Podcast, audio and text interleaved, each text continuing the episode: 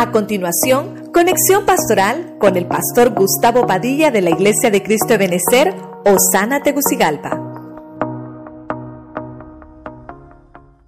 Amén. Leemos la palabra en el nombre del Padre, del Hijo y del Espíritu Santo. Sondéame, Dios mío, y penetra mi interior. Examíname y conoce lo que pienso.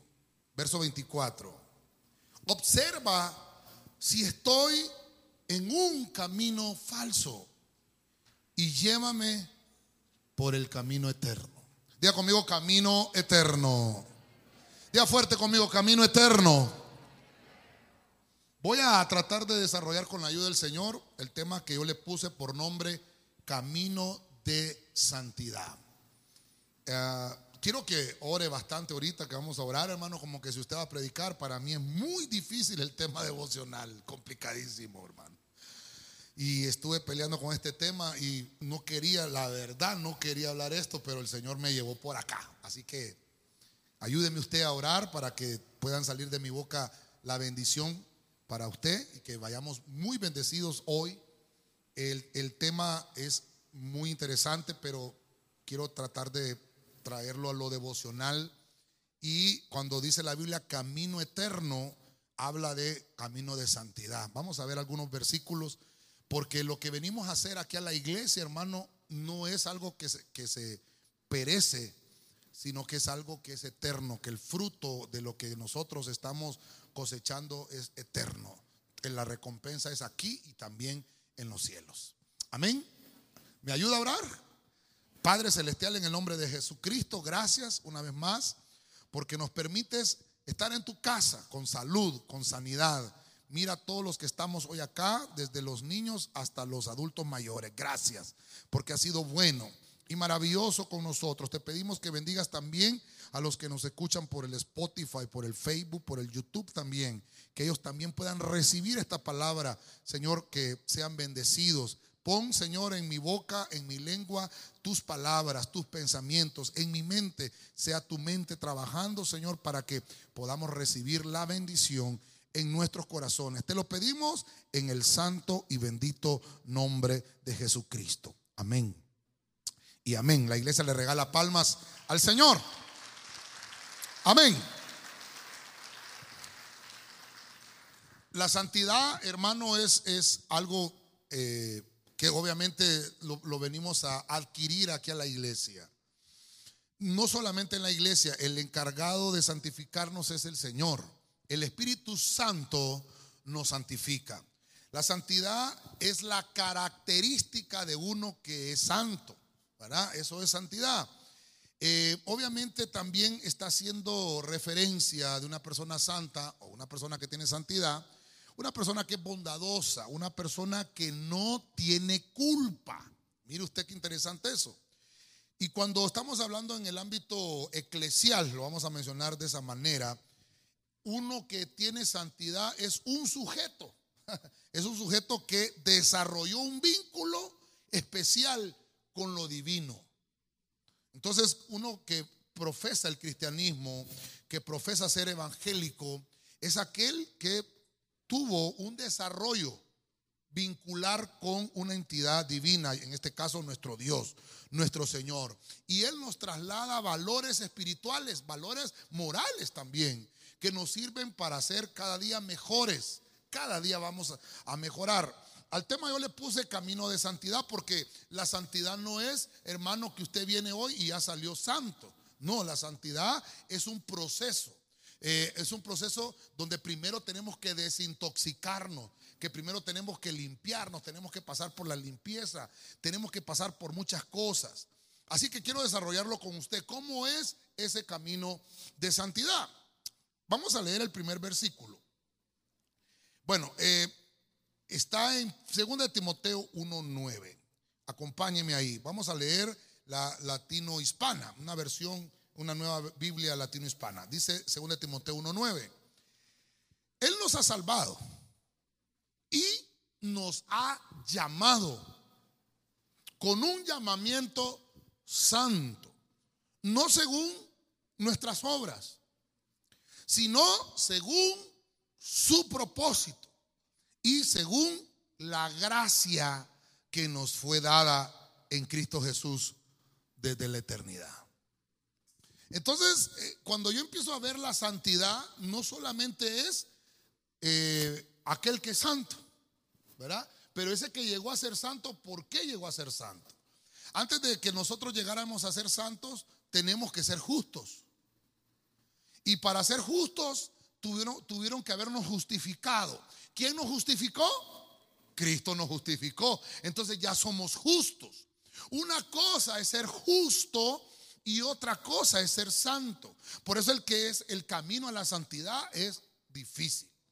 Y lo primero que hace Dios, y lo encuentro ahí en Timoteo, es que hace un llamamiento. Dios te hace un llamado. Por ejemplo, los hermanos que recibimos mayordomía, ¿verdad? La doctrina eh, intermedia, uno de los primeros temas es el llamado de Dios. Dios te está llamando. Dios nos hace un llamado para que busquemos la santidad. Y entonces eh, Pablo le da algunas pistas a, Timoteo, cómo es que va a llegar a ser santo. ¿Cómo llega? Entonces le dice, hay un propósito de Dios con el cristiano. Ese propósito es desde la eternidad. Diga conmigo, desde la eternidad. Es una cita divina. Usted y yo, hermanos, somos seres eternos. No me voy a meter en el lío ahorita del, del, tema de profundidad, de que usted ya existía, como dice la Biblia en el Salmo 90, desde antes que fueran los montes, dice la Biblia. dice la Biblia, es el Salmo 90, es el Salmo de Moisés. Y Moisés dice, tú no eres refugio de generación en generación antes que fueran creados los montes, antes de que existiera la tierra. Ya existía usted y existía yo. Tal vez yo no era gordo así como soy ahora, hermano, pero todos éramos igualitos allá. Y, y estábamos siendo pastoreados por Dios para un llamado. Por eso es que venimos a esta tierra. Y fuimos seleccionados en el tiempo y forma divino para llegar a la tierra y alcanzar este proceso. Entonces es un llamado. Usted no está aquí por casualidad, sino que Dios tiene un propósito. Por eso es que la cita divina es que ahora cuando usted ya esté en la tierra y escucha predicar el Evangelio, escucha la palabra predicada, usted dice, esa palabra me suena conocida. Sí, porque usted ya existía en la eternidad. Entonces Dios lo llama. Aquí, hermano, los ministros solo somos encargados de predicar la palabra, de llevarle el Evangelio, solamente para cumplir el propósito divino. El llamamiento del Señor se hace mediante ruegos. A veces nos ruega el Señor. Pablo eh, lo dice en Romanos capítulo 12 como apóstol, porque el apóstol una de las características que tiene que el apóstol ruega, porque Pablo dice, os ruego hermanos que por las misericordias del Señor, Romanos capítulo 12, verso 1, presentéis vuestros cuerpos en sacrificio vivo y santo que es vuestro culto racional. Mire qué interesante. Dios está interesado en tu llamado, porque Él mismo te lo hizo. Ese llamado lo hace con ruegos. Dios actúa de maneras determinadas y de maneras muy, muy certeras para inspirarnos que nosotros pertenecemos a un plan divino. Dios, hermano, nos hace la solicitud para que de una manera sabia, lo vamos a llamar así, usted y yo podamos asistir a ese llamado a la santidad. Que usted y yo podamos tomar esa cita que Dios ya nos dio a la santidad. Entonces Dios está interesado en que tú asistas a esa cita. Él vino, Él vino a una cita para que nosotros lográramos la santidad, porque antes no estábamos en ese llamado. El pueblo que estaba llamado a esa cita era Israel. Pero Cristo vino a su cita, la cita que vino Cristo fue la cita de la cruz, a morir por nosotros y derramar la sangre para purificarnos y santificarnos. Dios ya hizo su parte, ahora nos toca a nosotros hacer la nuestra. Dios quiere que tú hagas, hermano, la cita al llamado de la santidad. Le da palmas al Señor, le da palmas fuerte al Rey. Gloria a Dios. Una vez que, Dios te llama, y tú accedes a la cita, mire lo que dice el apóstol Pedro, primera de Pedro capítulo 1 verso 15, Biblia pueblo de Dios. Así como aquel que lo llamó es santo, ya hubo un llamado. Aquel que lo llamó es santo, también ustedes sean santos. Oiga esto, en toda su conducta. Verso 16. De acuerdo con lo que está escrito, sean santos porque yo soy santo.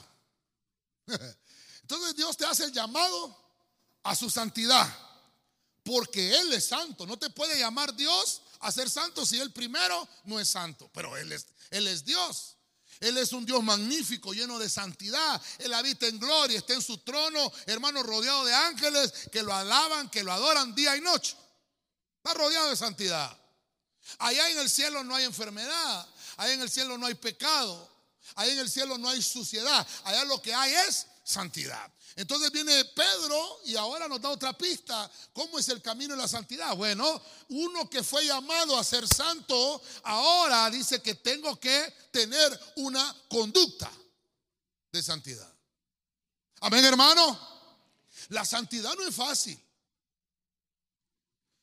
Eh, tal vez algunos estarán pensando, ¿y la consagración? Bueno, la consagración es distinto. No es lo mismo que santidad. Porque la consagración es una decisión personal. La consagración es que yo decido apartarme para el Señor. Eso es consagración. Que yo digo, hoy domingo lo consagro al Señor. Yo ya lo consagré el domingo. Yo lo consagré. No quiero hacer ninguna otra cosa que alabar al Señor hoy. Eso es consagración. O, decir, hoy voy a hacer un ayuno y me voy a apartar. Eso usted consagró entonces su cuerpo. Pero la santidad es que el Espíritu Santo ve esa consagración y empieza a llenarnos de su santidad. Quiere decir que uno que no tenga Espíritu Santo no puede ser santo. Uno que no tenga la llenura del Espíritu Santo no va a alcanzar la santidad. Porque ahora no solamente es de llamado, sino que ahora se trata de la conducta. Y la conducta es mi manera de, desenvolverme. La conducta es la manera de cómo demuestro mis actitudes para realizar las tareas. Entonces, mire usted qué, interesante. La Biblia nos dice entonces que la, la conducta es cumplir lo que está escrito. Porque la Biblia dice, sean santos, porque yo soy santo. Aquí, hermano, es entonces que el llamado es para todos. Amén. Todos somos llamados a ser santos.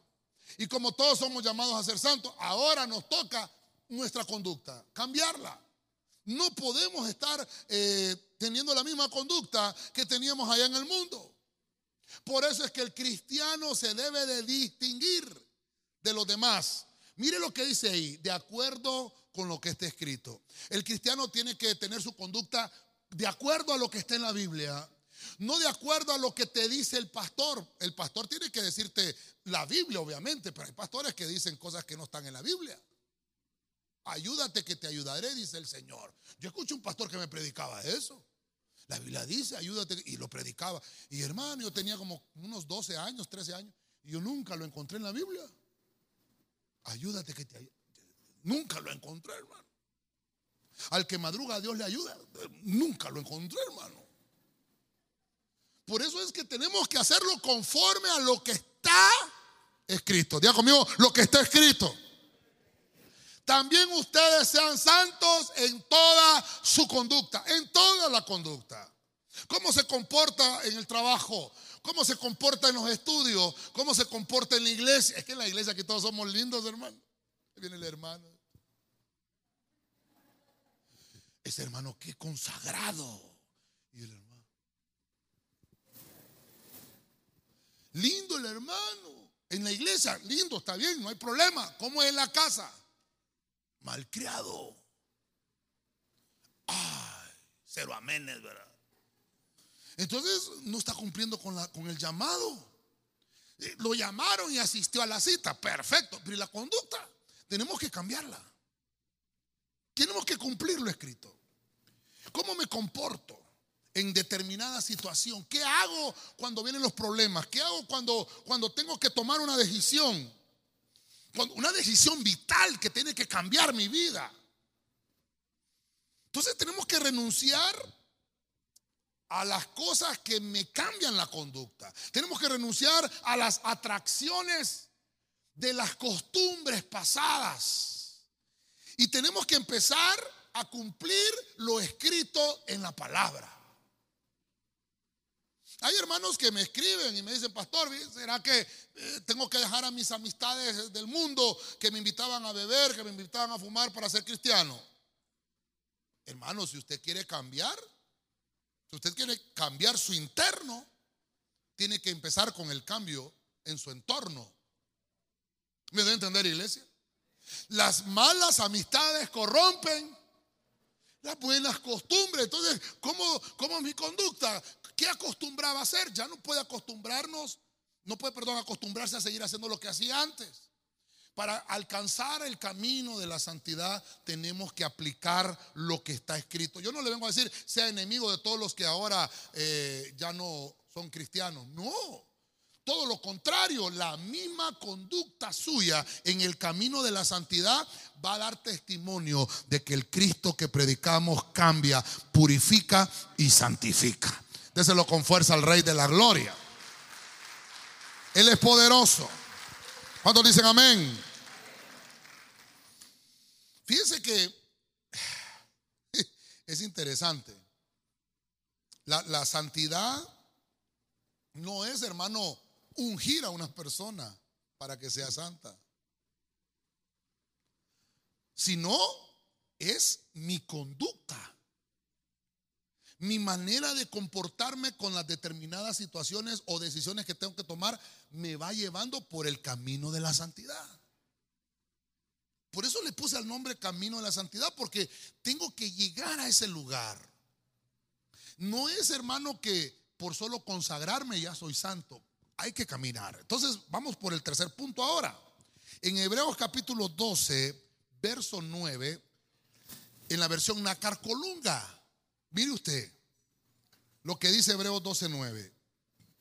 Por otra parte, hemos tenido a nuestros padres carnales que nos corregían y nosotros los respetábamos. No hemos de someternos mucho más al Padre de los Espíritus para alcanzar la vida. Verso 10.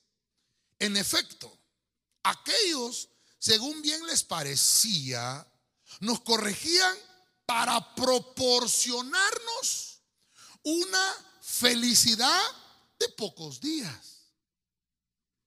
Pero este, mirando a nuestro provecho, nos corrige para hacernos participantes de su santidad. Amén, hermano.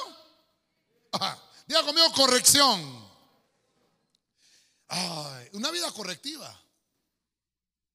Una vida de correcciones. Yo, no vengo a predicarle aquí, hermano, que yo ya estoy perfecto y, y que ya este, alcancé toda la santidad. No, estamos en el proceso.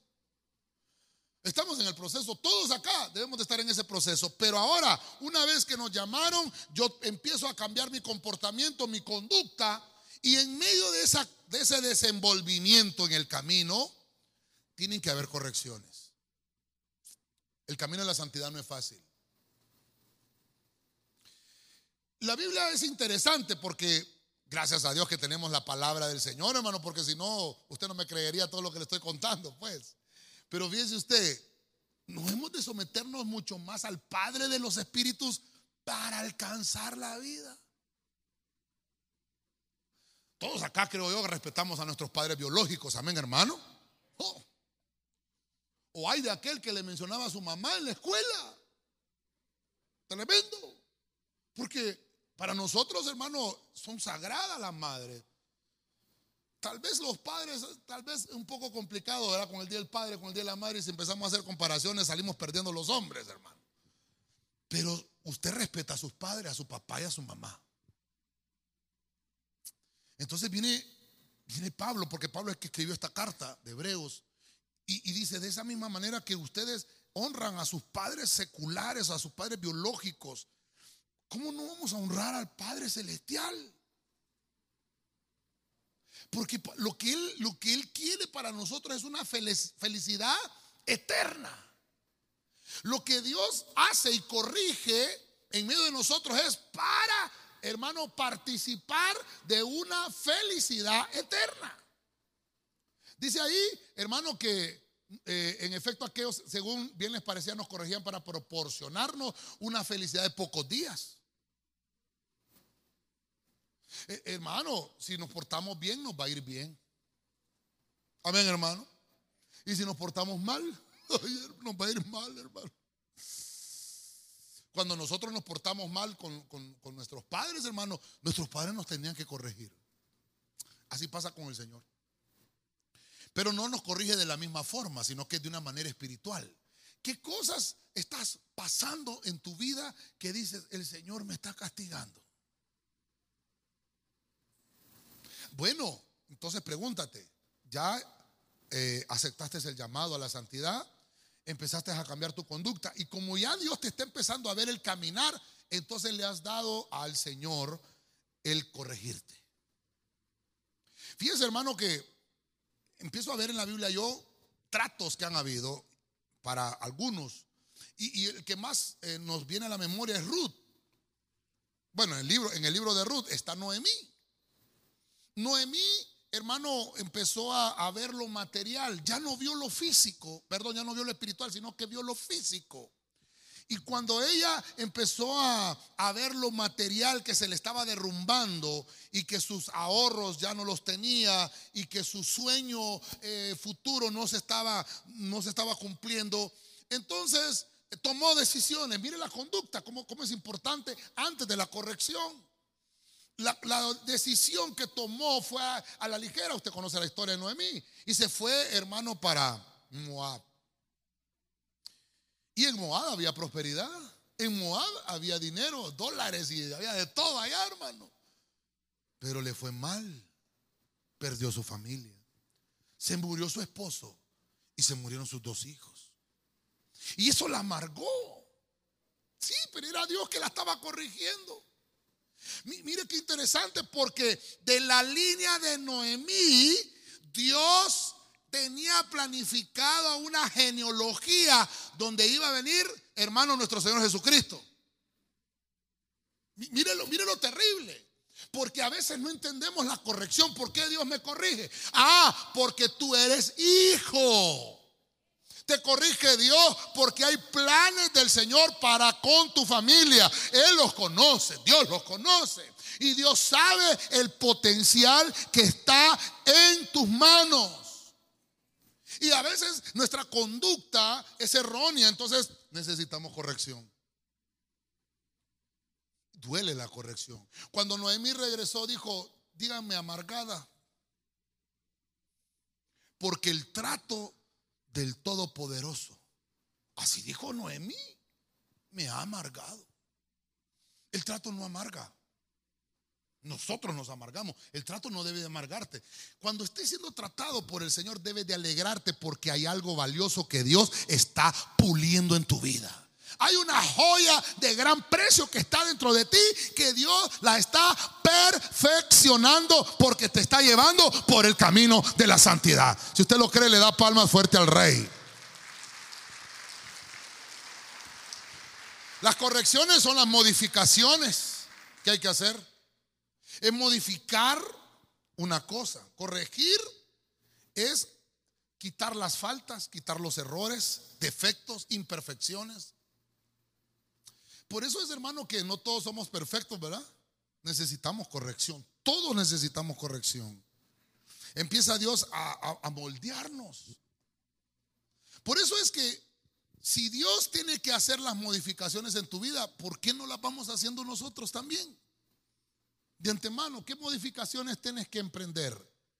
¿Qué modificaciones tienes que hacer? Hagamos las modificaciones necesarias en nuestra vida. Hagámosla. No esperemos esa corrección divina porque a veces nos va a doler.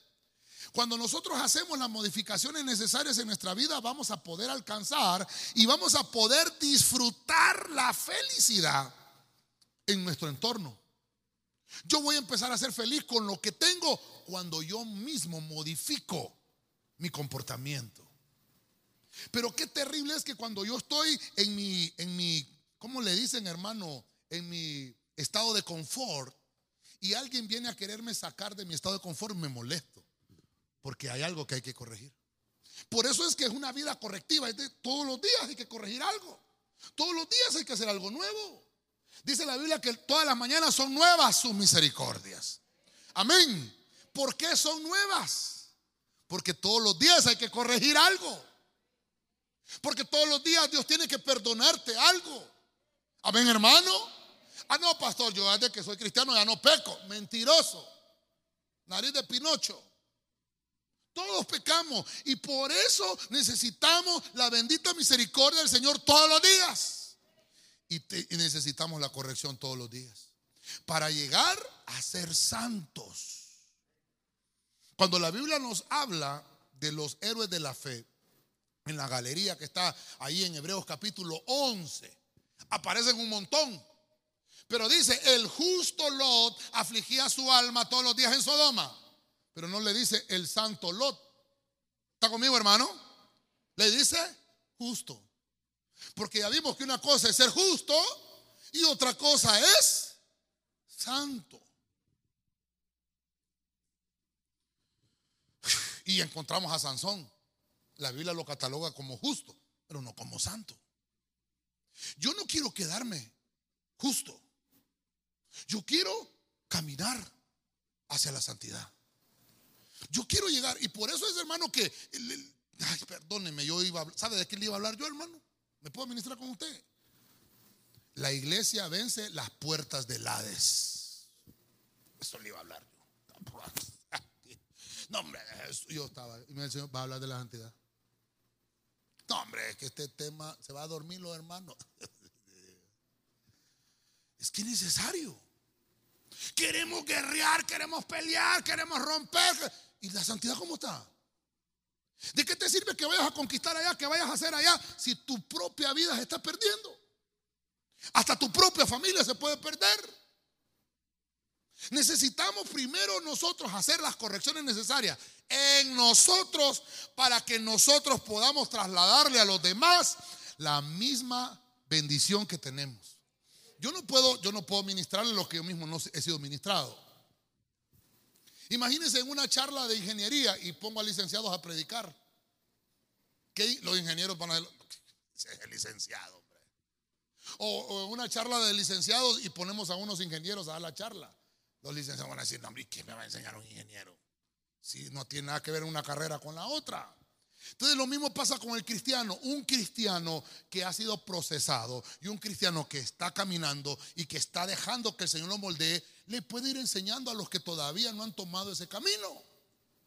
Pero nosotros queremos enseñarles a la gente y nosotros mismos todavía no hemos aprendido. Necesitamos, hermano, perdóneme, las correcciones. Hacer las modificaciones necesarias en nuestra vida. Yo todavía estoy haciendo modificaciones en mi vida. Hay cosas que tenemos que corregir. Hay cosas, hay, hábitos que tenemos que cambiar todavía. No los hemos cambiado. Entonces, mire, mire, mire Pablo. Pablo, no hemos de someternos mucho más al Padre de los Espíritus para alcanzar una felicidad eterna. ¿Qué cosas hace usted para obtener la felicidad. Hay gente que dice, bueno, yo voy a ser feliz cuando tenga un carro último modelo. Y para tener ese carro último modelo tengo que ahorrar. Bueno, entonces voy a dejar de tomarme el fresco que me tomaba tal día. Voy a dejar de ir a comer a tal lado para no gastar. Y voy a empezar a ahorrar. Y, se compra su carro y alcanzó su felicidad. ¿Sí o no? Hizo correcciones, hizo modificaciones. Pero eso, eso es pasadero. Eso es temporal. Y entonces dice Pablo, si haces las cosas para el Señor, esa felicidad que vas a alcanzar es una felicidad eterna. Usted está, sacrificándose hoy al venir a la iglesia. Amén, hermano. O no es difícil. no, mira qué facilito es llegar a la iglesia. Pasó un montón de cosas ahorita para venir a la iglesia. Es difícil. Ese proceso no se va a quedar sin recompensa porque Dios lo va a llenar y lo va a colmar de la santidad del reino. Déselo fuerte al Señor, hermano. A su nombre. A su nombre. Ok. Solo versículos del Nuevo Testamento. Primero Tesalonicenses 3:12. Biblia Jerusalén 2001. En cuanto a vosotros que el Señor os haga, oiga, progresar. Esa palabra progresar, téngala ahí presente, subrayela. Porque dice que el Señor nos haga progresar y sobreabundar en el amor unos con otros. Y en el amor para con todos. Como es nuestro amor para con vosotros. Verso 13. Para que se consoliden vuestros corazones, oiga, con santidad irreprochable ante Dios nuestro Padre en la venida de nuestro Señor Jesucristo con todos sus con todos sus ay hermano con todos sus santos no dice con todos sus justos Perdóneme, hermano, yo no sé si ya me estoy dando a entender yo con el tema. Voy por el punto 4. Es un camino. El Señor viene en su segunda venida. No es escatología lo que voy a predicar. La escatología vamos a hablar en la tarde. Pero el Señor va a venir en su epifanía con todos sus santos. Los que se santificaron. Los que hicieron caso al llamado. Los que cambiaron su conducta. Y aquellos que dejaron corregir su vida. Entonces viene una, este punto que yo le puse consolidado. Uno que ya pasó por, por, lo, por lo menos por estos primeros tres pasos, llamado, conducta y corrección, se está consolidando. Uno que se deja corregir, se consolida. El que, el que, aquel hermanito que el pastor lo empieza a corregir, ah, no, pues si sigue así me voy, pastor. No se dejó corregir. Entonces no se terminó el trabajo en ese hermano. Y me voy para otro lugar. Y ya le he dicho yo, el mismo enfermo cambiando de cama. La enfermedad se la lleva. Si, aquí los beneficiados somos nosotros, hermano. Amén, hermano. Entonces, mire usted, hermano, mire Pablo, qué terrible. Esta es la primera carta de Pablo, no es Romanos ni Primera de Corintios. No, Tesalonicense fue la primera carta que Pablo escribió de manera cronológica a la iglesia Tesalónica. Y cuando Pablo escribe la primera carta, lo que escribe es escatología. Entonces dice, ¿sabe con quién va a venir el Señor en su segunda venida? Con los que, con los que caminaron en la santidad. ¿Se da cuenta que es importante la santidad? No, casi no oímos predicar de la santidad tema de hoy, los cinco pasos al éxito. Va a estar bueno el tema. Hasta, cobran la entrada, hermano. ¿Sí o no, hermano? ¿Y usted cómo sabe, pastor? Porque a mí me han invitado. Charla para pastores para lograr el éxito en sus congregaciones. No, hermano, si lo que necesitamos es ser santos, hermano. Eso es lo más importante. Cuando venga el Señor va a venir con quienes, con los exitosos. ¿Con quiénes viene? Con los que son mejor que eso.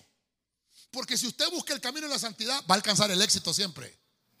En lo que usted está buscando el camino de la santidad, vienen las añadiduras. Busca primeramente el reino de Dios y su justicia y todo lo demás será añadido. Si buscas la santidad, el Señor te consolida en firmeza espiritual.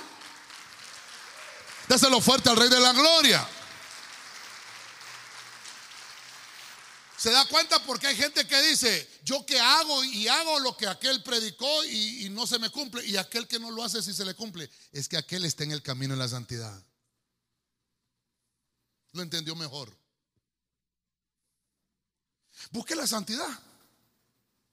Busque la santidad. Dígale al que tiene a la par. Hermano, busque la santidad. Sígala. Búsquela y sígala. Fíjese que dice ahí, santidad irreprochable ante Dios. ¿Cómo te vas a presentar delante del trono. En la tarde vamos a hablar eso del trono, hermano. Uy, está terrible eso. ¿Cómo te vas a presentar delante del trono? ¿Cómo se presenta usted delante de alguien importante aquí en la tierra? Lo mandan a llamar de una entrevista de trabajo. Ese día se bañó. Aunque no había agua, pero como gato se lavó. ¿Sí o no? Se, echó loción. Si no, pues limón. Y fue a la entrevista bañado, peinado y desparasitado. ¿Y cómo nos presentamos ante el Señor, hermano? Ay, hermano. Es para Dios. ¿Cómo venimos a la casa del Señor? ¿Cómo nos presentamos al servicio al Señor? Es terrible, ya me estoy metiendo más adentro. Porque el que está en el camino de la santidad se consolida, adquiere firmeza. Hermano, uno no tiene problema con esos hermanos, fíjese. Los hermanos que están en el camino de la santidad, uno de pastor no tiene problema con ellos. Porque el pastor, hermano, está encargado de, guiar al rebaño decirle, miren por acá. Y hay ovejitas que no hacen caso. Y entonces hay que agarrar la vara. Hay, que agarrar el, callado, ¿verdad? El callado es el que tiene la curva para agarrarla del cuello y véngase por acá, hombre. Y cuando no hace caso, entonces con la vara. Pero la que va en el camino no hay problema. La que ve en el camino dice, ¿y qué es la vara? Yo no la conozco. Y el callado, no lo, ¿por qué no lo conoce? Porque está en el camino. Me está dando a entender, hermano. Pero la que no, hermano, conoce la vara, conoce el callado y hasta el carácter del pastor. Conoce todo, hermano. La vara uno, la vara dos, la vara contraataca también. Sí, hermano. Necesita, hermano, me estoy dando a entender con esto. Por eso es que dice que la santidad es eterna. Aún muerto uno, la santidad te guarda para, para, los proyectos que Dios tiene. Por eso es que el cristiano no muere. El cristiano no morimos. No morimos. No morimos. Dormimos. Y cuando suene la trompeta, nos despertamos. Si usted murió en santidad, despierta en santidad. Y los huesos que estaban en una tumba van a ser glorificados en el nombre de Jesús. Y ninguna enfermedad te va a poder detener porque Dios es más fuerte y más grande que la muerte. Déselo con fuerza al Señor, hermano.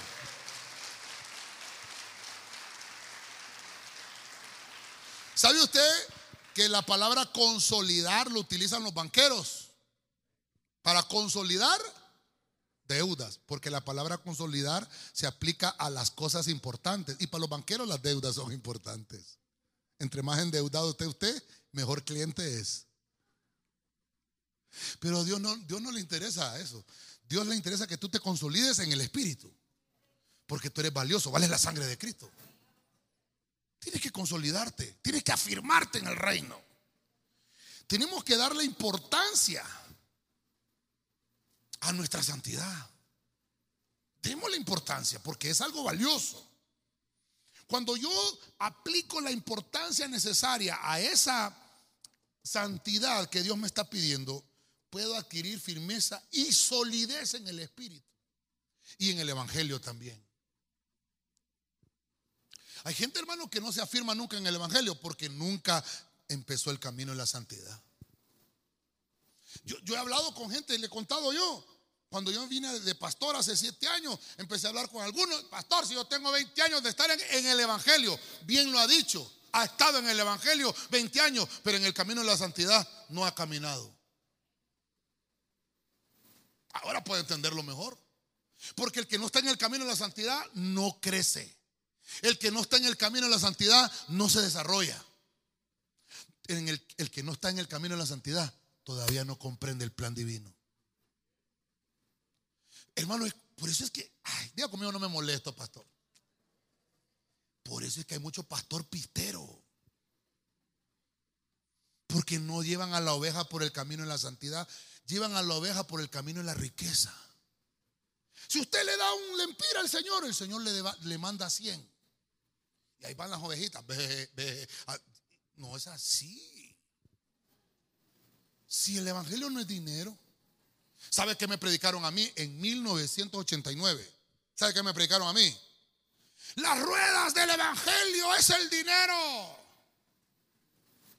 Y ahí lo apunté yo, las ruedas del Evangelio es el dinero.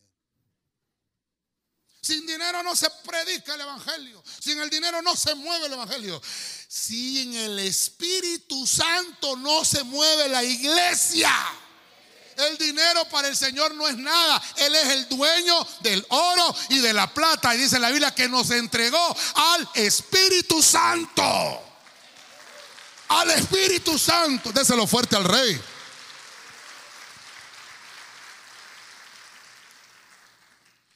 Dice la Biblia que cuando se convirtieron los de la iglesia primitiva, los que fueron a dejar a los pies de los apóstoles, fueron propiedades y dice que no daban el diezmo. Daban el 100% los hermanos. Silencio en la iglesia. No es el diezmo, pero bueno, estamos hablando de consolidar deuda, ¿verdad? Pero es terrible la santidad, hermano. Fíjese que la santidad, si usted anda en la santidad, todas las añadiduras van a llegar con facilidad. Hasta rima me salió, fíjese. Bueno, Hebreos 12, 14. Le dije que anotara una palabra que se llama progresar. Mire ahí el camino de la santidad. Progresar. Hebreos 12, 14, Biblia latinoamericana. Mire lo que dice ahí. Mire Pablo. Procuren estar en paz con todos y progresen en la maquila. Progresen haciendo, trabajando y no, mire cómo dice, progresen. ¿En qué? En la santidad. Pues sin ella, sin ella, nadie va a ver al Señor. ¿Cuántos quieren ver al Señor? Santifíquese. Sencillo, hermano. ¿Se da cuenta qué importante es el camino de la santidad? Qué importante. Obviamente necesitamos muchas cosas, necesitamos que Dios nos arranque un montón de cosas, pero Pablo dice, progresen en la santidad.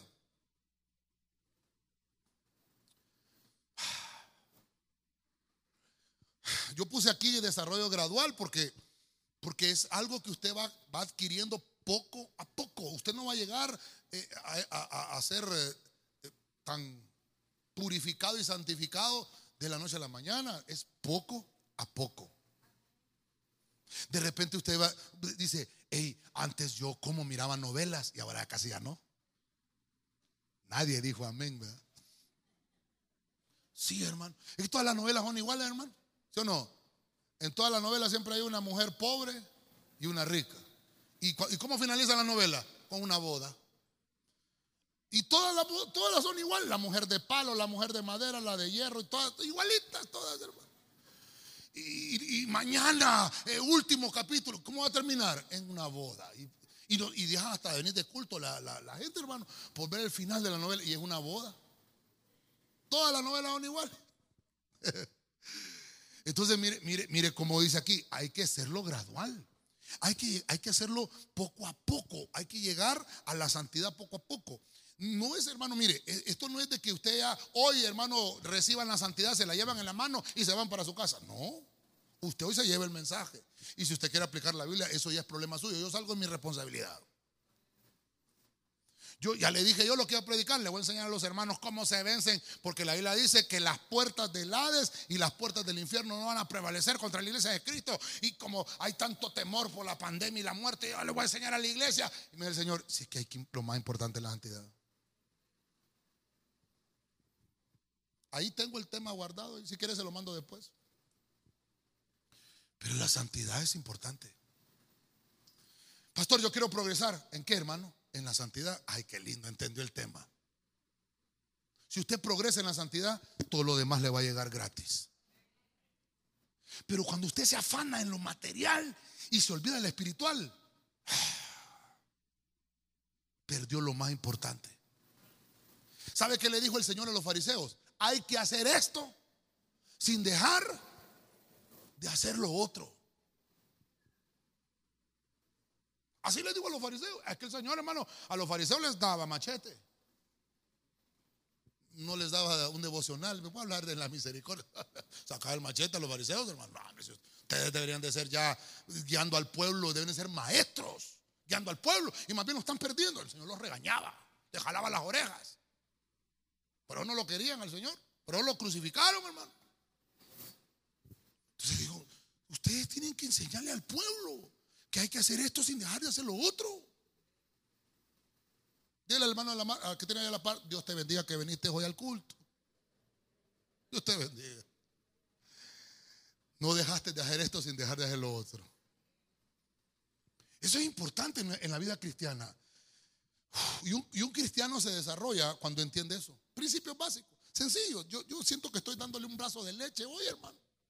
Hoy no estamos hablando de las siete uñas de la suegra, de las siete lenguas del suegro. No, estamos hablando, mire, lechita, lindo, santidad. Consagrémonos para que alcancemos la santidad. Cuando hablo de progreso, es que una persona empieza a experimentar que las correcciones que hizo en el pasado lo están ayudando a mejorar. Por eso le dije que le pusiera ojo a esa palabra progresar. Ya vimos las correcciones, ¿verdad? Cuando yo corregí, entonces empiezo a experimentar el progreso. Si yo no corrijo los errores, nunca voy a avanzar. Necesitas progresar en el trabajo. Y si sigues haciendo lo mismo, nunca vas a progresar en el trabajo. Tienes que hacer algo distinto. Tienes que corregir cosas en tu trabajo. Para empezar, tienes que llegar más temprano. Ah, no, pastor, es que ahí dice a las 7 es la entrada y a las 4 es la salida. Y yo cumplo. Sí, pero el jefe recompensa al que va más allá. Mira que Perencejo, 6 y 30, y ahí está, en la oficina. Y cuando llega, fíjate que aquí te vengo a entregar esto para que me ayudes cuando termine de hacer esto. No es que ya lo terminé, le puedo ayudar ahorita. Chanfle, dice el jefe. Y de repente le dice, eh, de repente son las 4 y miró que no marcó. Y lo mira ahí sentado en la oficina. Perencejo le dice, y no se va a ir. Estoy avanzando con unas cosas para mañana. Chanfle. Van dos. Allá a fin de año, bueno jefe, aquí vengo. ¿Habrá algún aumento para mí? Claro que sí, hombre, por supuesto. Sin problema. Pero uno que da problema en el trabajo, hermano. Y llega a pedir, y a pedir aumento. más bien lo despiden. Vengo a pedir aquí, le dice, si me, si me adelanta el 14, ¿sabes qué? Te adelanto el sobre blanco, le dice el jefe. Sí, hermano. Tenemos que aprender que hasta, hermanos, si estas cosas, estos principios eh, eh, eh, espirituales nos sirven hasta en el trabajo. Si usted los aplica, mire, se nos ha predicado dar la mía extra en todo, amén, hermano. Pero no solo en la iglesia, en, el trabajo también. Si usted da la mía extra en su trabajo, de repente va a haber un, lugar de ascenso para poner a perencejo y el jefe va a decir, aquel que siempre está delante de las cosas, ese es el que va a ser. Pero ¿por qué pasamos diciendo, y que era que a mí nunca me toman en cuenta? Y que era que solo aquel... ¿Qué hace usted? ¿Se corrige usted mismo o espera que lo corrijan? Espera que le jalen las orejas a cada rato el jefe sabe ver a quién le va a dar el aumento. Fíjense que yo trabajé por 12 años en una maquila y se tenía que dejar eh, las personas haciendo horas extras para terminar pedidos de camisas. Yo trabajaba con la Van Heusen para hacer las camisas Van Heusen. ¿Y sabe a quiénes dejaban haciendo horas extras? A las personas que todo el día habían trabajado a un 120%. La pastora trabajó también en una maquila, ¿verdad? En, por los 90. Y sabe eso. Eh, eh, eh, en una maquila, allá en la costa, hermano, van a decir, bueno, necesitamos sacar este pedido, pero necesitamos pagarle horas extras y darle la, cena a los que se van a quedar. Bueno, buscate a quienes. ¿Y ustedes creen que van a ir a buscar a los que produjeron 30% todo el día? No, hombre, eso los despachan. Y, y cuando haya rebaje personal, esos son los primeros que se van. a los más eficientes con los que le dan las horas extras. Por eso es que procure progresar. ¿Sabe que hay gente, hermano, que está yo, yo los oía ahí en la máquina, estaban costurando y aquí que, que aquí no le ajusta uno y al fin de la semana no me va a ajustar, ya de- de- declarando ahí está, yo decía yo, no hombre, deje de quejarse, le- porque yo les iba a reparar las cosas ahí, les deje de quejarse, trabaje, haga las cosas bien y va a ver, yo los regañaba más bien. Y habían unos hermanos que se ponían unos audífonos con música, con coritos, hermano, una docena, otra docena, 120%, no miento. 120%. Y cuando llegaba la hora de decidir a quienes dejaban para la hora extra, ¿sabe qué decían? ¿Quién va a venir mañana sábado a trabajar? Le vamos a pagar el triple. Se peleaban. Y los que pasaban como la cola del tacuacín, hermano. Yo quiero venir mañana. ¿Cuánto fue tu eficiencia? 35. Pues no, hombre, va a descansar en su casa. Está muy cansado. ¿Usted, está, usted. ¿Usted cuánto hizo? 135%. Fíjese que eso es un principio bíblico. ¿A quién llama el Señor? ¿Al desocupado o al ocupado? ¿A quién? ¿Al desocupado? Al ocupado. Yo una vez fue donde el apóstol había renunciado a mi trabajo. Y el apóstol le había dicho, necesitas un pastor en tal lado. Y yo renuncié, mi hermano. Y llegué donde el apóstol, aquí estoy, como yo, como yo ya tenía el llamado, yo soy pastor y aquí estoy apóstol. Y me dijo, ¿y, tu trabajo? ¿Cómo vas a hacer? No, ya renuncié. Así, me, el Señor no llama a los desocupados. me dijo. ¿Y qué hago con el trabajo? ¿Quién te dijo que renunciara? Pues? Así me dijo, hermano. Cuando Jesús empezó su ministerio, se fue a la orilla del mar de Galilea. Y estaba Pedro. Agarra con los dientes y agarra la, la, atarraya y va.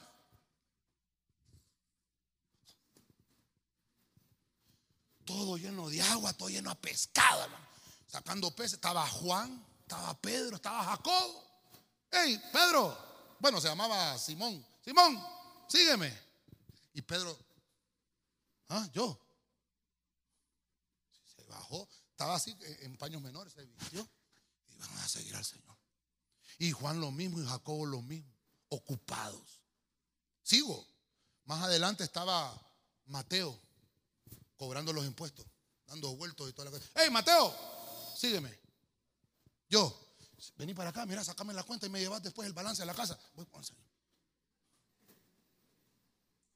¿Por qué el Señor no se fue a la plaza? ¿En la plaza que estaban? ¿Cómo estaban en la plaza? ma?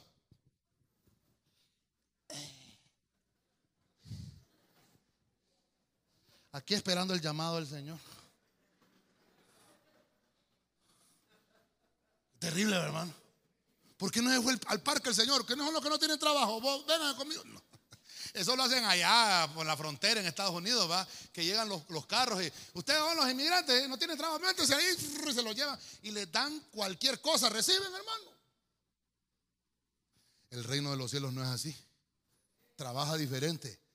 Hay un desarrollo gradual porque tiene que estar trabajando en todo momento. El Señor no llama a los desocupados, llama a los que están ocupados. ¿Sabe que yo lo aplicaba? Yo tenía muchos clientes que, bueno, perdón, muchos proveedores que tenía que llamar para que me hicieran algunas cosas que necesitaba en el trabajo. Y yo lo probé con algunos, con los que casi no tenían clientes, que tenían poco trabajo. Le decía yo, este que tiene poco me lo va a traer más rápido porque no tiene mucho trabajo. Y aquel está muy ocupado. Le voy a decir a este. Y me iba donde aquel y decía, fíjate que necesito tal cosa para mañana. Sí, hombre, mañana se lo llevo. Pasaba mañana, pasaba pasado mañana. Y le digo, no, es que fíjese que todavía. Qué bárbaro. Nunca me lo hacían. Y el que estaba ocupado, fíjate que, sí, hombre, ahorita, eh, ni esperaban al día siguiente y me lo iban a dejar en la tarde. Porque el que está ocupado está calientito, hermano. El que está ocupado está ahí y hace una vez y hace más. Y entre más hace, más hace. Y el que está desocupado pasa cansado. Ay. Ay. ¿Qué le pasa, hermano? Ando un dolor aquí. Ay. ¿Cree que me puedo hacer esto? ¿Cómo le voy a hacer eso? O sea, aquí viera cómo ando aquí. Allá tengo una pila de cosas que no he hecho, pero ay, ay déjelo ahí, tal vez mañana amanezca mejor. Ese, ese no, ese, ese no progresa. Ese necesita una imposición de pies y de manos. el camino de la santidad hace al cristiano progresar. Y Dios empieza a dar desarrollo gradual y poco a poco, dice la Biblia, somos como la luz de la aurora que va de aumento en aumento hasta que el día es perfecto. Déselo fuerte al Rey de la Gloria, hermano. Dios santo. Desde que yo pensé que iba a terminar bien hoy, hermano, y se me fue el tiempo otra vez. Y usted platica mucho, hermano. Progresemos en nuestra santidad. Así de sencillo. ¿Cómo? Caminando tomado de la mano de Dios. Y así nos vamos a desarrollar gradualmente. Vamos aterrizando. Romanos 6, 22. Ah, no, pero son las once y media. Temprano, hermano. Romanos 6, 22. Pero ahora, habiendo sido libertados del pecado y hechos, oiga esto, libertados del pecado y hechos siervos de quién? De Dios. Tenéis por vuestro fruto la santificación y como resultado y como resultado ah, entonces la vida eterna antes de la vida eterna está la santificación. ¿Se da cuenta, hermano? Quiere decir que a este punto yo le puse entonces cosecha. Diga conmigo cosecha usted empezará a cosechar en el camino de la santidad. Usted está caminando ahí y está progresando y de tanto y de tanto de repente premio al esfuerzo. Dice la Biblia que no se va a quedar sin recompensa ningún vaso de agua. Por eso le, puse ahí, fíjese, ahora habiendo sido libertados del pecado y fueron hechos servidores. Dígame los servidores. Yo le digo a los hermanos, el servidor está sano. ¿Qué es lo que dice la Biblia? Donde está mi servidor, dice el Señor, ahí estoy yo. Y yo se los he enseñado a los hermanos. Cuando un servidor está parado, ese, servidor parado ahí está irradiando sanidad. Creo que en Proverbios está el versículo. Donde está parado un servidor, esa, firmeza y ese porte está ministrando sanidad. Eh, no está haciendo nada, hermano, ahí para hermano está ministrando santidad. Ese hermano está ministrando sanidad. Por eso es que empieza a cosechar uno en el Evangelio. Y a veces no tenemos que esforzarnos físicamente, sino que de repente llegan las cosas. Hay un premio. Hay un premio. Vuelvo a recordarle a Ezequías. ¿Qué dijo Ezequiel cuando le dieron la noticia, el diagnóstico? Aquí te manda el médico el, resultado del examen. Dije que te vas a morir. Ezequiel, Señor, pero soy servidor tuyo. Y le dijeron los ángeles, ¿qué pasó con Ezequías? No, señor, es que el diagnóstico, sí, pero el servidor, mira que está reclamando. Busquen ahí en, el, en el cuaderno, ¿verdad? Busquen ahí en el libro de las, de las memorias. Ay. Busquemos a Ezequiel. Llegó Ezequiel al servicio. Ahí estaba. Y el día de Santa Cena, ahí estaba Ezequiel. Y el día del ayuno, ahí estaba Ezequiel. Cámbienme el diagnóstico a Ezequiel, por favor. Eh, y mandan a Isaías otra vez. Anda, regresate y cambiarle la palabra que le acabas de dar, porque es mi siervo al que yo escogí y lo sano en el nombre poderoso de Jesucristo. lo fuerte al rey, hermano. Entonces la cosecha del camino es un fruto. Cuando usted empieza a caminar, obtiene fruto. cuando usted recoge el producto de su esfuerzo. No se va a quedar sin recompensa. Nuestro Señor nos va a premiar por todo el esfuerzo que realicemos al estar buscando la santidad al estar buscando aquel llamado por el cual fuimos citados. ¿Se acuerda cómo empezamos? Dios va a premiar tu esfuerzo. Termino. Me ayudan, por favor. Hoy sí, súbanos de alabanza porque hoy sí ya se me fue el tiempo. Segunda Corintios 7.1. Terminamos.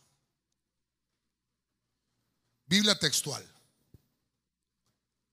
Segunda Corintios 7.1. Así que, amados, teniendo estas promesas, oiga esto hermano, limpiémonos de toda contaminación de carne y de espíritu.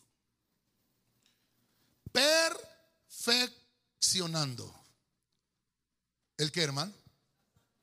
La santidad.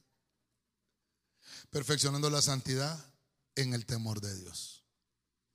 Ahí termino, hermano. El número 7 me habla de perfección. ¿Cómo, ¿Cómo alcanzo la perfección? Me tengo que limpiar de la contaminación, tanto carnal como espiritual. Me tengo que limpiar.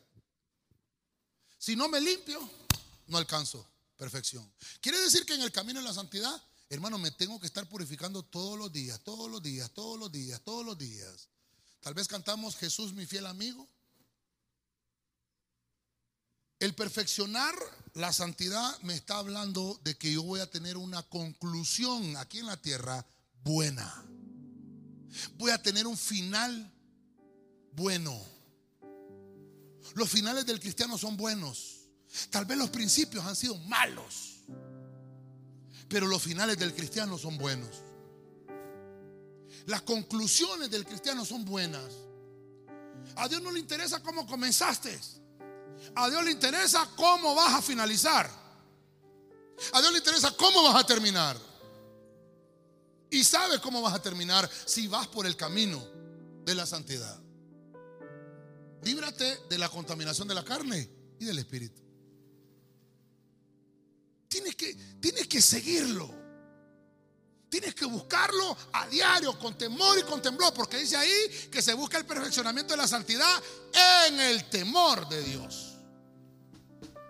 Todas las promesas de Dios son razones fuertes para que nosotros busquemos la santidad continuamente. Por eso dice ahí, si nosotros tenemos dichas promesas, tales promesas que ya tenemos, tenemos que buscarla. Hay promesa. Es cuando empezamos a ser mejores en algo, empezamos a perfeccionarnos. Cada vez que lo practicas una vez y lo haces otra vez y lo vuelves a hacer, te vas perfeccionando, te vas perfeccionando, te vas limpiando todos los días. Hoy no sé qué cosas Dios te está arrancando porque cada vez que venimos a la iglesia hay algo que el Señor nos ministra, hay algo que el Señor nos va arrancando, que nos va arrancando, que nos va arrancando, nos va perfeccionando. Y por eso dice ahí que tenemos que buscarla todos los días. Hay gente que le pregunta, ¿y qué haces tanto en la iglesia? Entonces ahora usted háblale de 2 Corintios capítulo 7, porque el 7 habla de perfección.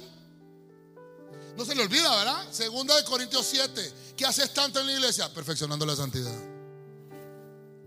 ¿Y qué vas a hacer? Llévate en la cama, le dicen a la iglesia. ¿Y por qué no vas conmigo a la iglesia? ¿Y por qué no te venís conmigo mejor a la iglesia? Y juntos buscamos la santidad. Eso es lo que Dios te está diciendo ahí. Hay promesa. Hay promesa porque empezamos a tener una conclusión final buena. Dios es experto en terminar bien con los cristianos. Habían algunas mujeres, dice, que